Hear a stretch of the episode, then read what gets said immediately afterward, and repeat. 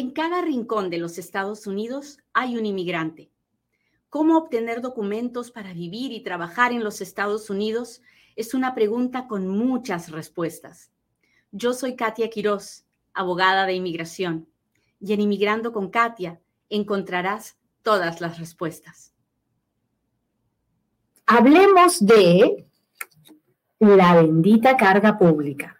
Mañana voy a hacer el programa a las ocho y media de la mañana dedicado 100% a este tema, pero hoy día les voy a contar cómo empezamos el 2023. El gobierno emitió una nueva regulación de carga pública que no está mala, ¿ok? No está mala.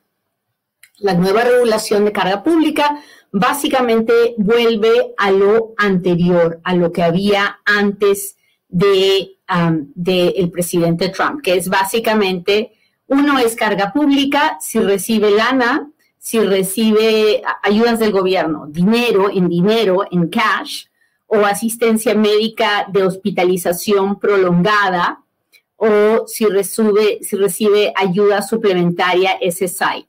SSI, uh, TANF en cash o hospitalización prolongada. Básicamente, un inmigrante no puede recibir ningún tipo de cash del gobierno. Y eso ya lo hemos hablado, hemos hecho varios programas acerca de eso. Bueno, hasta ahí no había ningún problema. Resulta que el gobierno ahora, a partir del 23 de diciembre que acaba de pasar, ha hecho unos ajustes a la aplicación de residencia. La aplicación para pedir la residencia dentro de los Estados Unidos se llama I-485. Y esta aplicación de residencia ahora tiene preguntas que van directo a las finanzas del inmigrante que quiere pedir la residencia. Así que mucho ojo con eso. ¿Por qué?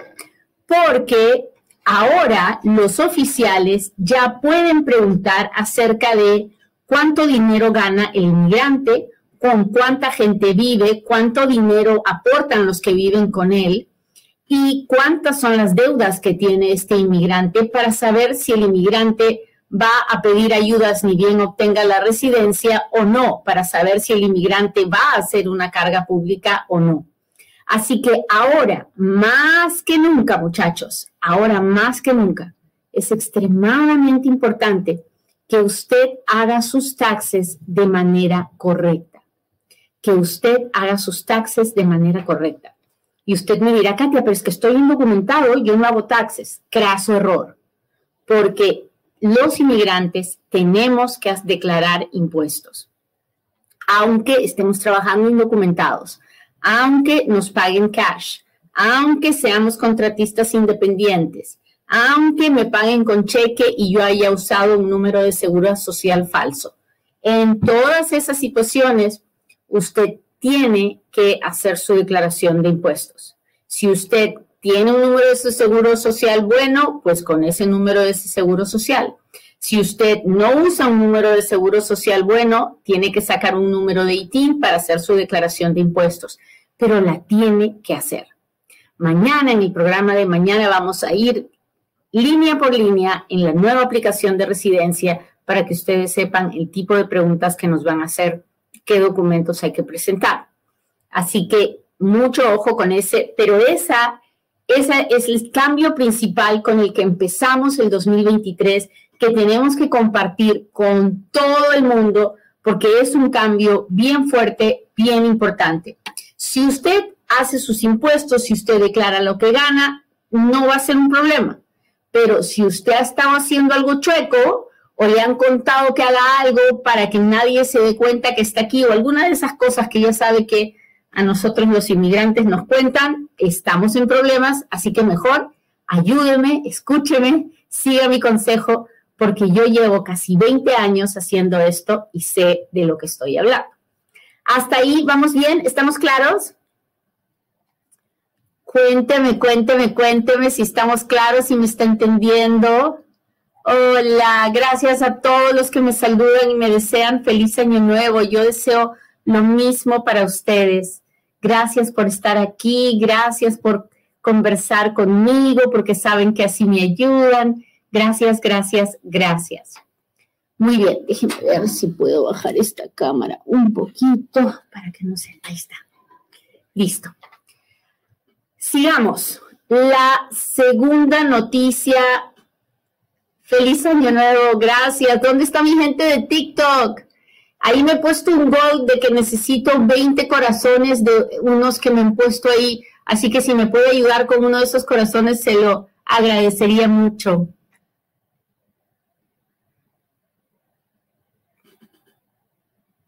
Muy bien, muy bien. Hola, Chata. Hola, Jani. ¿Cómo es Jimmy? ¿Cómo estás? Hola, Alvarado. Muchas gracias por estar aquí. Denis Flores, feliz año para ti también. Gladys, un abrazo a la distancia. Uh, Leo nos saluda desde Nueva York. Muchas gracias. Bendecido día. Hola, hola, muy bien. Hola, Chambache, ¿cómo estás?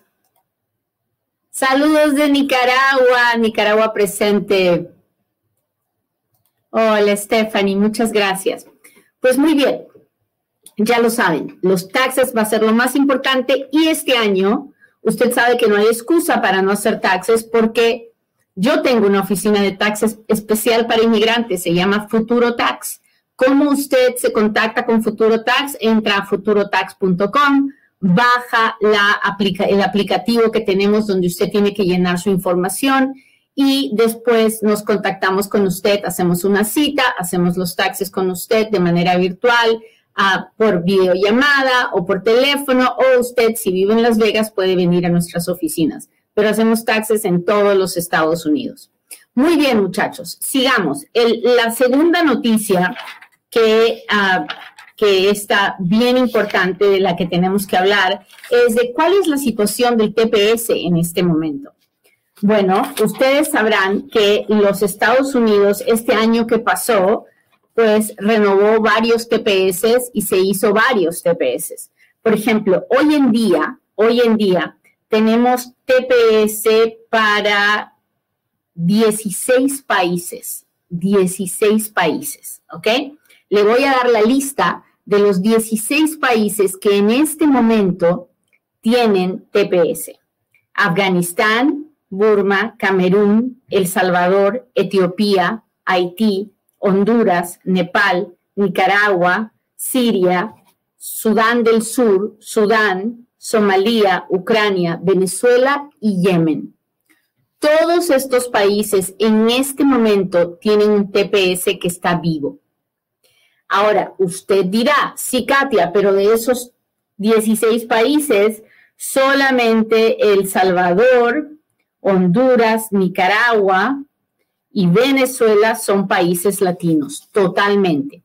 Pero el hecho de que haya tantos países con TPS nos muestra que al gobierno no le está temblando la mano a la hora de aprobar y designar países para el TPS TPS y eso es un buen síntoma.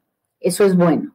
En este momento, la situación del TPS de Venezuela es, es para, eh, ya no, ya no tenemos un periodo de registración, pero el TPS eh, sigue avanzando, ya no para nuevas personas, sino para las que estuvieron aquí hasta ah, el marzo 8 del de 2021. 22, perdón, y uh, tienen un permiso de trabajo que se vence en marzo, marzo 10 del 2024. Uh, en este momento no hay más TPS para los que entran. Los que entran tienen que entrar con el parol para venezolanos y hablaremos de eso en un momento.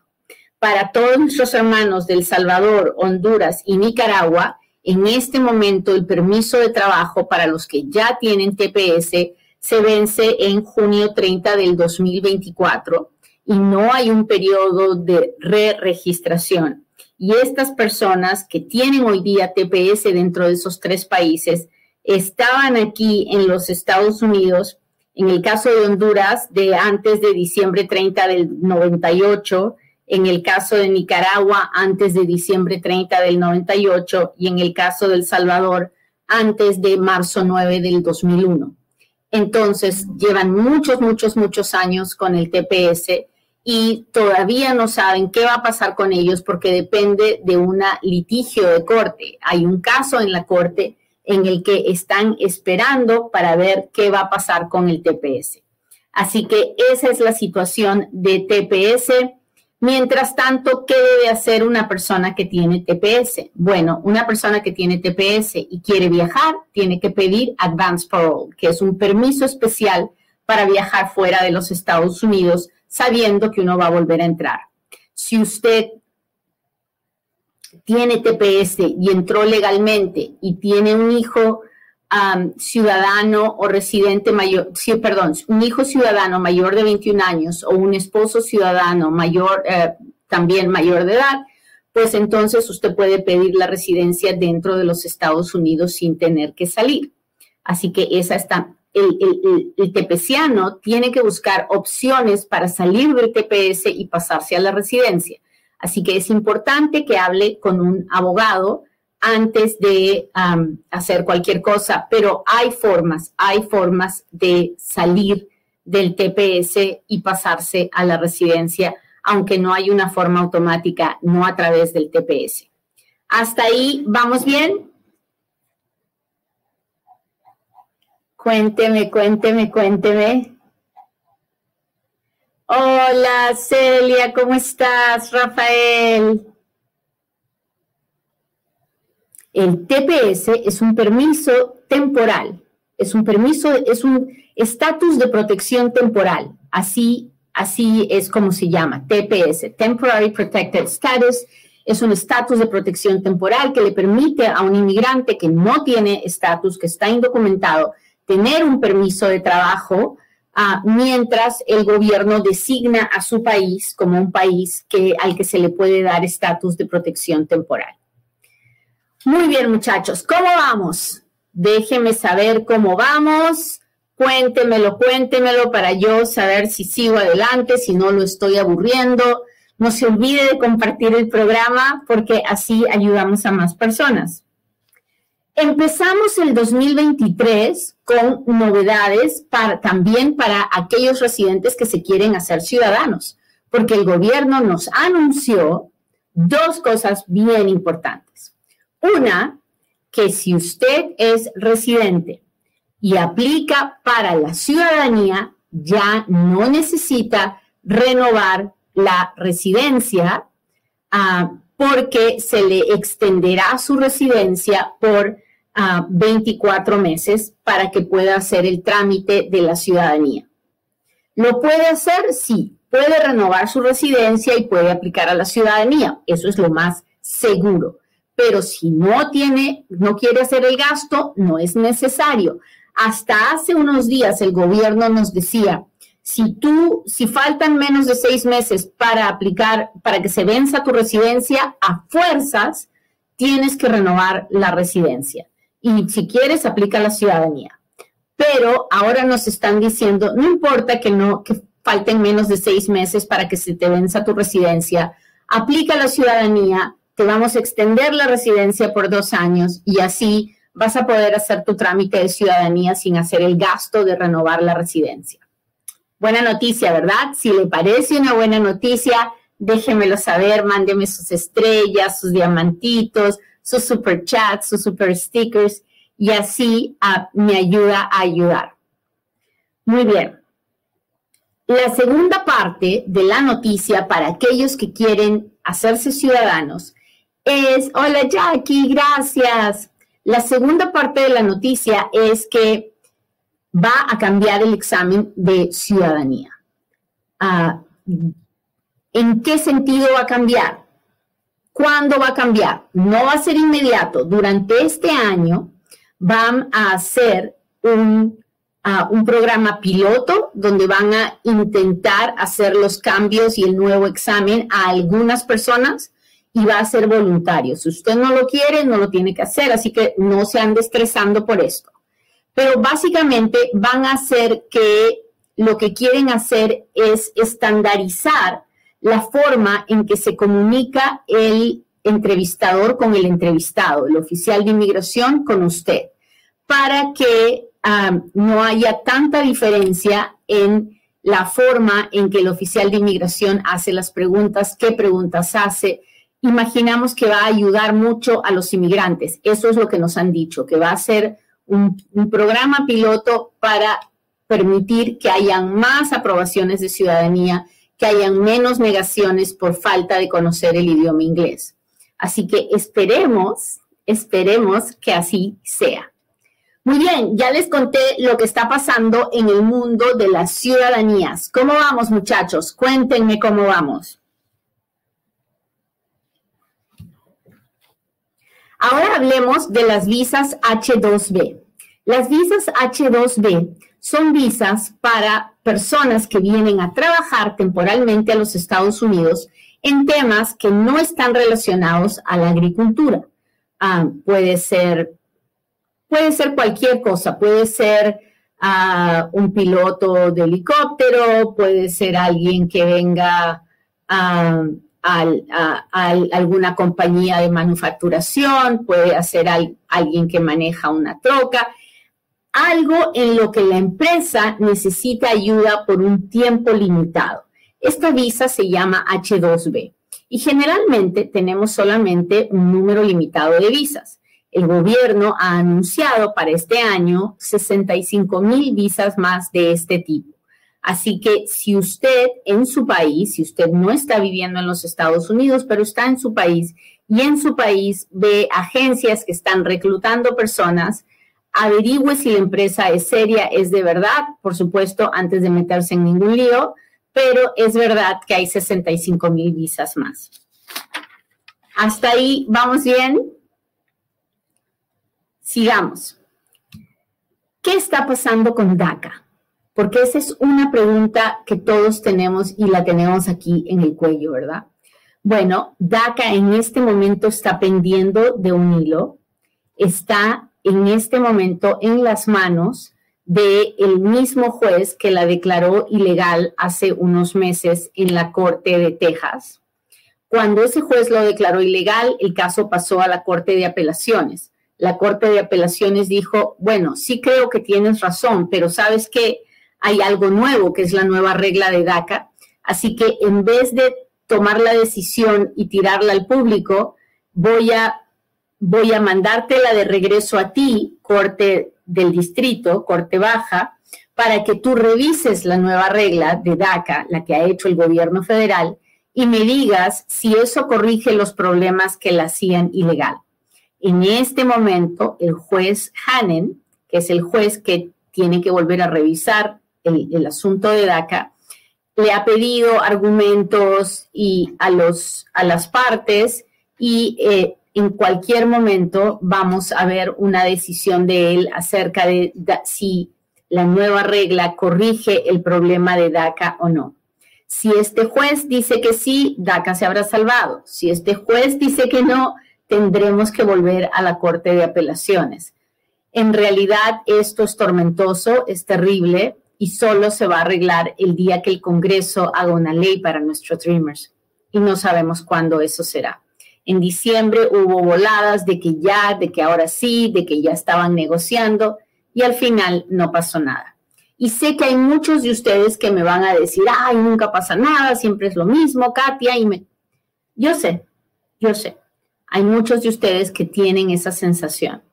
Yo personalmente me frustro muchas veces, pero no puedo dejar de luchar, no puedo dejar de tener esperanza. Tengo que seguir luchando, porque así como usted se siente, me he sentido yo muchas veces y a lo largo de los 20 años en que vengo haciendo esto, muchas veces he visto cosas beneficiosas para mis inmigrantes. Así que no puedo bajar la guardia. Eso es lo que está pasando con, con DACA. ¿Qué está pasando? A ver, cuéntenme, cuéntenme cómo vamos. Hola, hola. ¿Qué está pasando con las demoras de la inmigración y de los, las embajadas?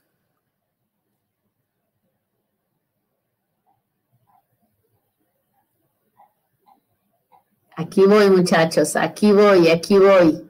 Ahorita vamos a hablar de eso, de las demoras. Antes de hablar de las demoras, tengo que decirles que yo no vendo nada. Así que si ve alguna página o algo de alguien que me está haciendo, que me está clonando para hacer fraude, no se deje engañar.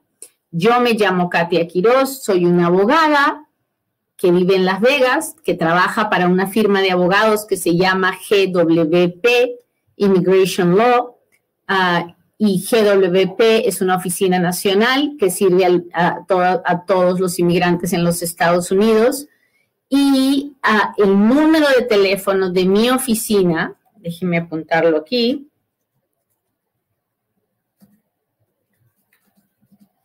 es este que le estoy poniendo en la pantalla, 702-737-7717. Y la página web es www.gwp.law, L-A-W. Así que no se vaya a dejar engañar por nadie. Si usted quiere contactar a mi oficina, somos varios abogados. así que todos los abogados con, los que yo trabajo son, son espectaculares. Ah, yo soy muy afortunada porque trabajo con gente muy preparada, muy profesional, tengo un equipo de trabajo espectacular, así que si no logra hacer una cita conmigo, hágala con ellos, son extremadamente buenos, yo se los recomiendo. y busque información en el lugar correcto, nunca vaya a un llena papeles. Muy bien. Sigamos, hablemos de las demoras. Bueno, el tema de las demoras en, durante el 2022 no mejoró, sino que empeoró cada vez más.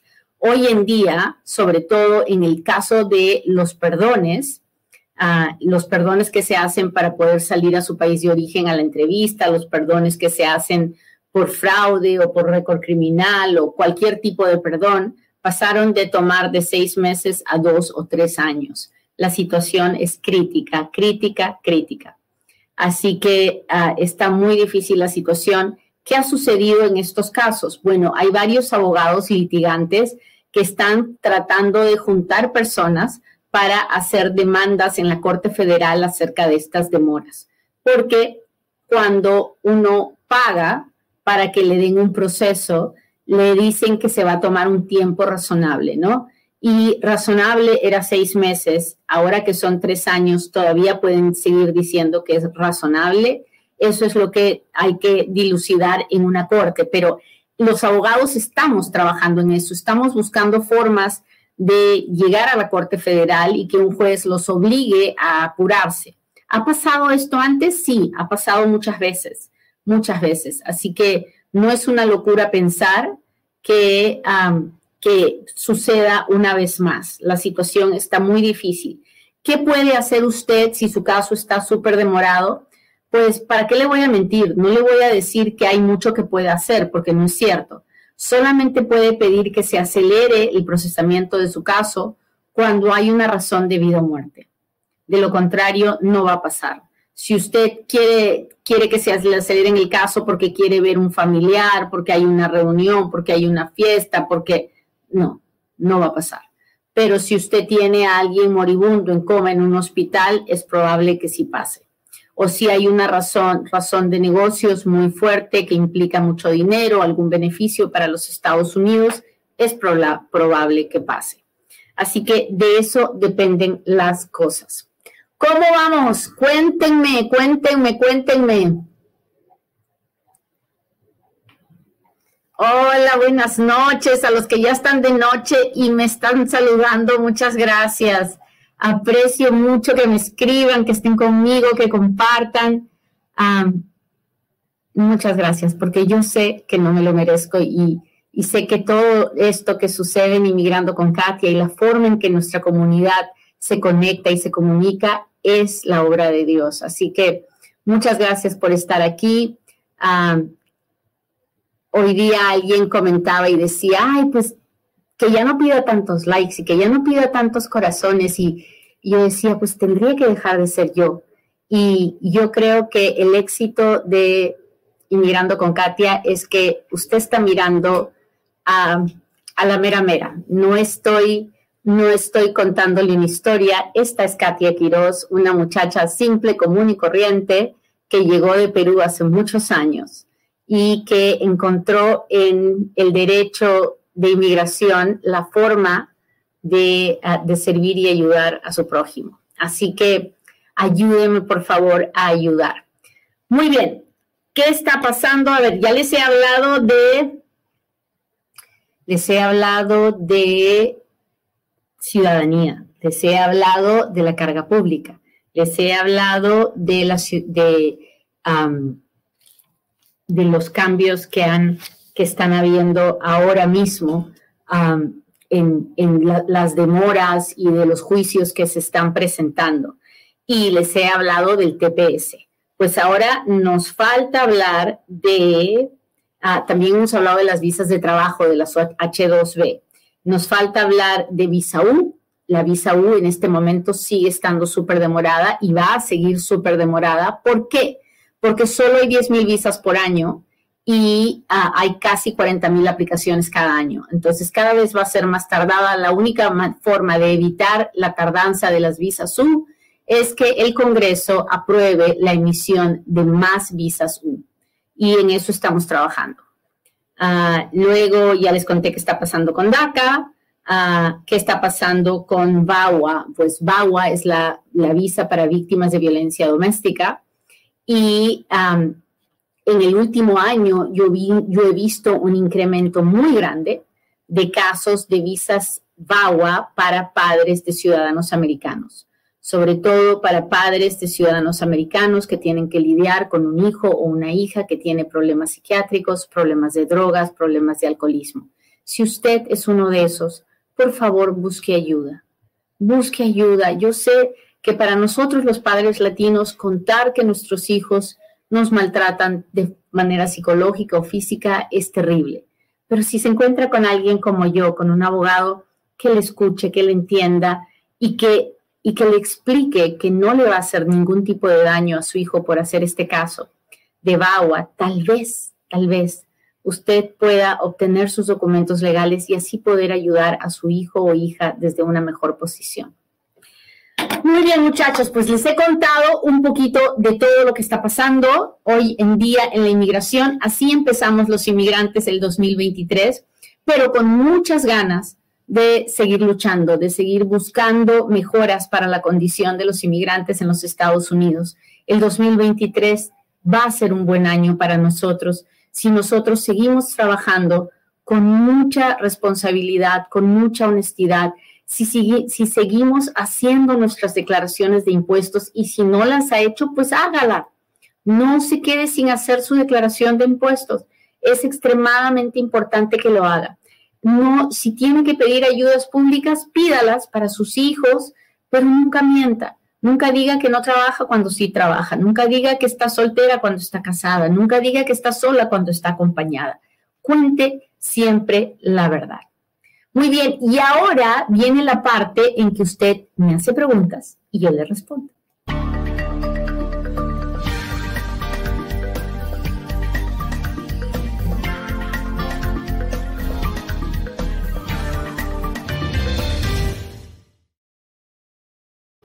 Y este momento es el momento en que yo aprovecho para tomar un poquito de agua. ¿Y qué creen? Que como estoy solita, porque es, es holiday, ¿verdad? Y no hay nadie en la oficina, pues me olvidé de ponerme el agua. Pero aquí voy, aquí voy. Voy a empezar por mis amigos de TikTok. ¿Qué recurso utilizaría cuando muere un peticionario residente y esa petición está... No hay recursos. Nosotros tenemos una ley que es la INA 204L. y entonces, de acuerdo a si la persona tiene o no los requisitos, la petición sigue viva o la petición ha muerto. Si, si la petición sigue viva, es cuestión de esperar hasta que la fecha de prioridad llegue a darse para que la persona pida la residencia.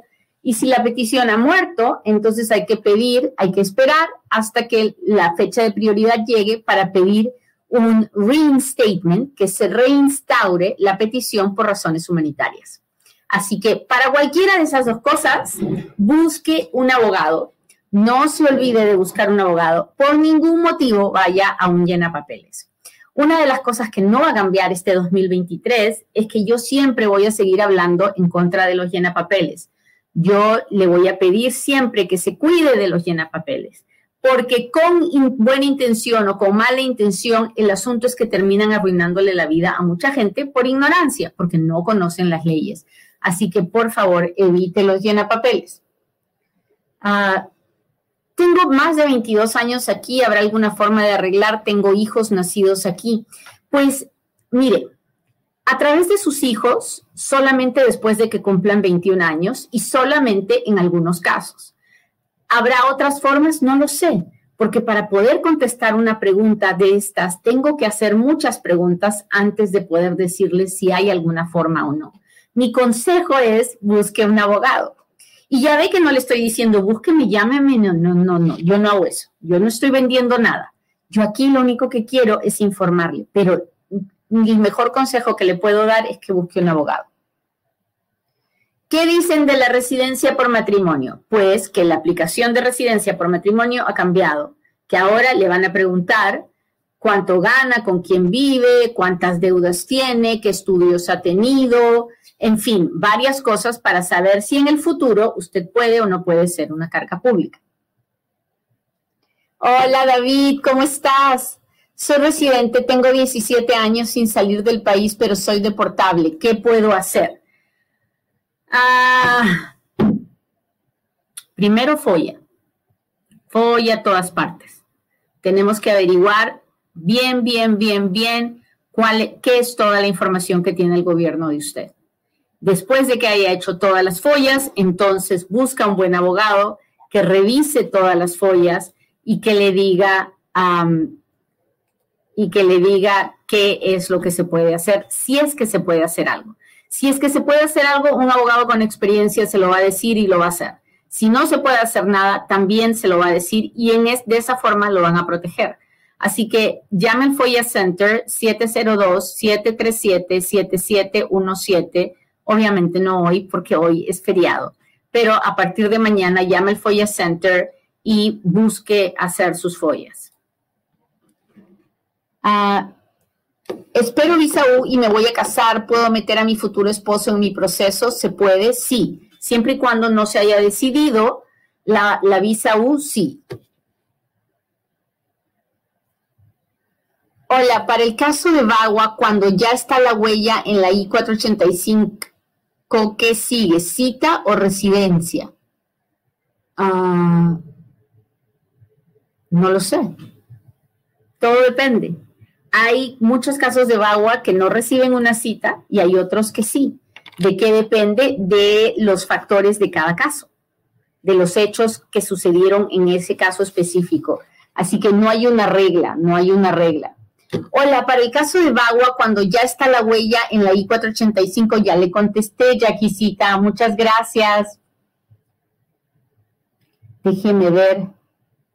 Ah, déjenme ver, otra más. Yasiris, ¿cómo está? Gracias por todas las rosas. Hola Heidi, ¿cómo está?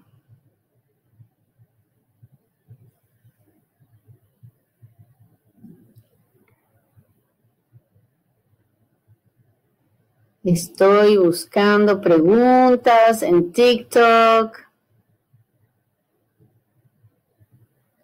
Ay, ay, ay, ay, ay. No la quiero molar acá.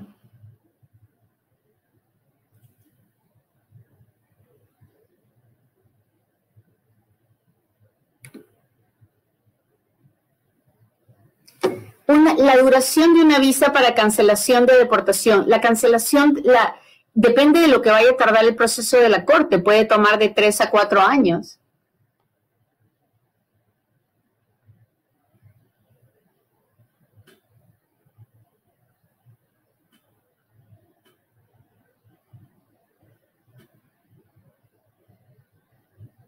A ver, me han puesto la misma pregunta muchas veces, muchachos, y así, así se me va el tiempo buscando. Venezolana con asilo, hija menor, pasaporte holandés. Quiero saber si pierdo el asilo al ser mayor. Ah, me imagino que usted tiene un caso de asilo pendiente, o sea, no tiene asilo todavía. y su hija menor está incluida dentro de su aplicación de asilo. Ah, si usted pierde el, ella al pasar de, a ser mayor de 21 años, tendrá que hacer su propia aplicación de asilo. Ah, imagino que esa es su pregunta.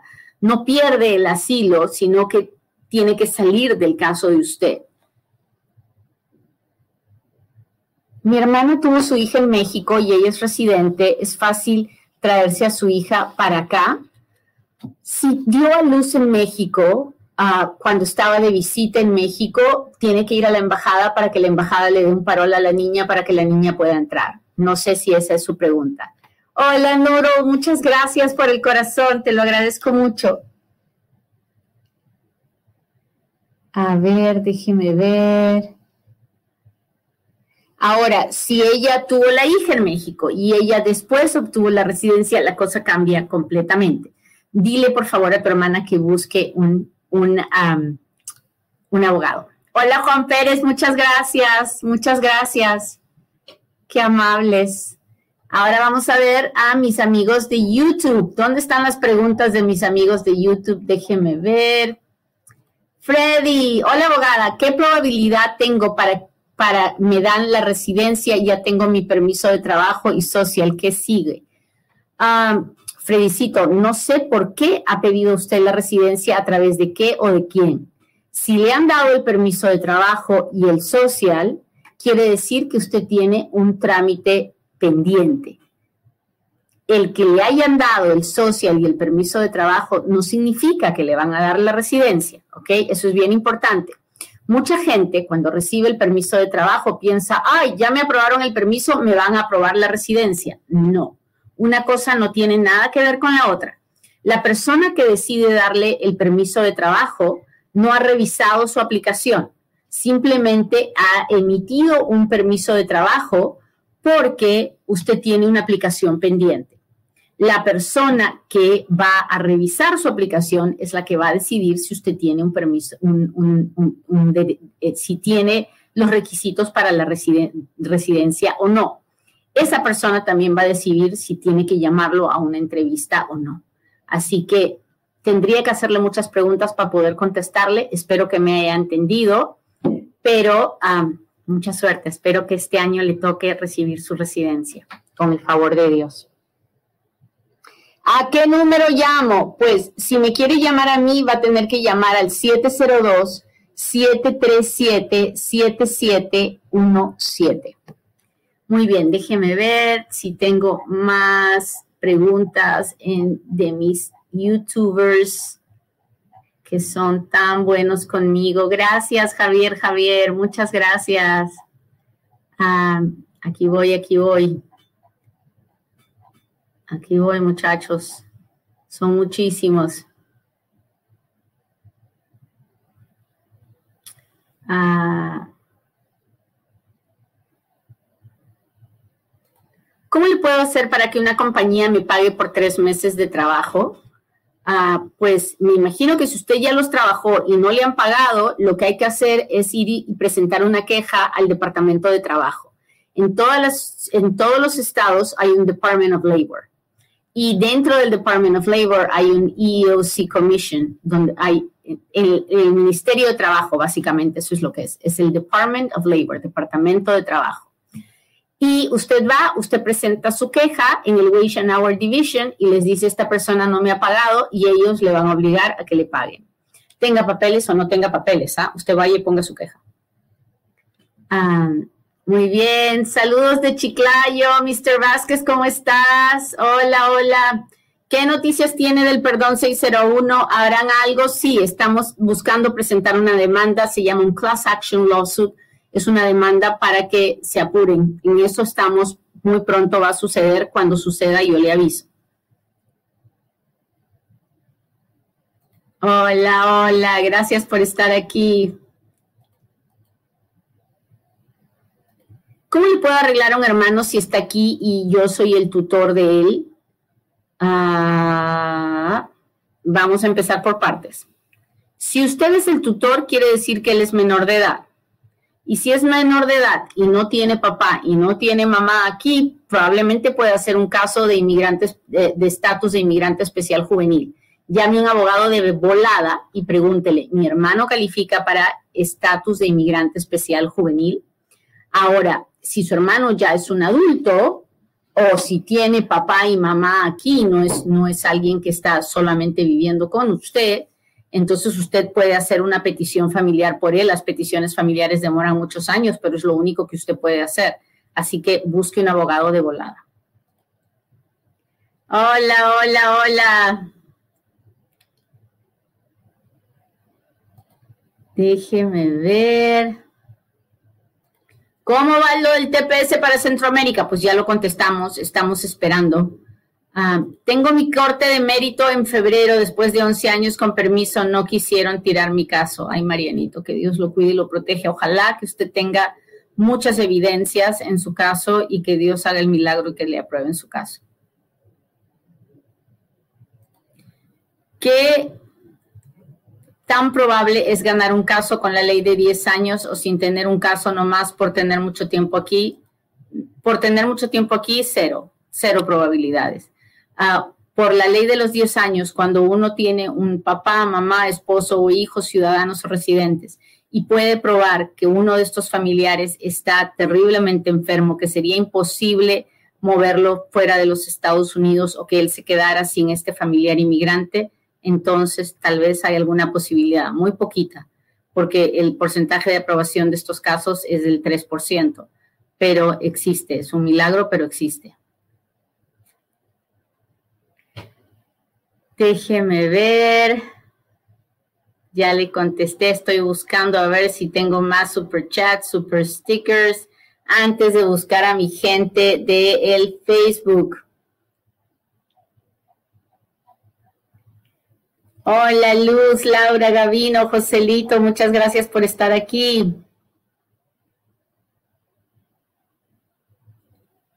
¿Cuánto tarda un perdón de bajeza moral? Dos a tres años en este momento. Hola, Gela 730, gracias.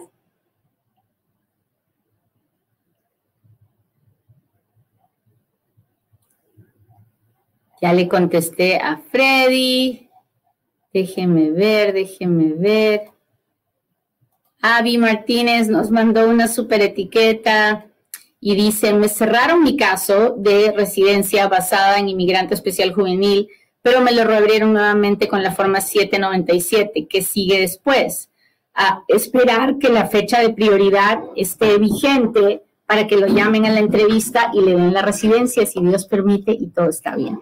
Eso es lo que sigue. Hola abogada, ¿es difícil arreglar por parte de los hijos fuera de Estados Unidos? No es difícil ni es fácil es el procedimiento que existe y funciona. Ahora, se convierte en difícil cuando el inmigrante que ahora está afuera estuvo indocumentado acá adentro o cometió algún delito o tiene una orden de deportación. Pero eso no se lo puedo decir sin hablar con usted y hacerle miles de preguntas. Así que busque un abogado en persona. ¿Ok? Déjeme ver.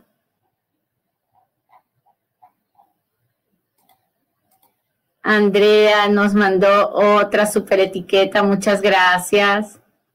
Ah,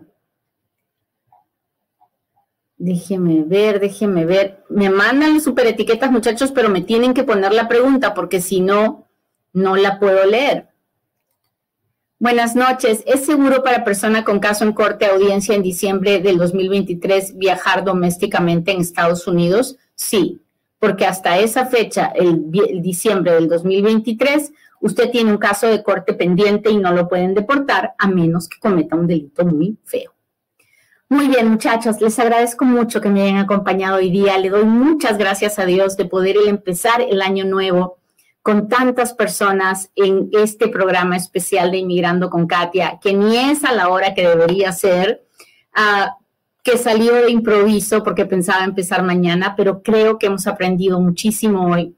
Quiero darle las gracias a Dios por sobre todas las cosas, por permitirme un día más de vida, un año más de vida, una oportunidad más de estar en Inmigrando con Katia y darles mis mejores deseos de que este 2023 nos traiga muchos milagros.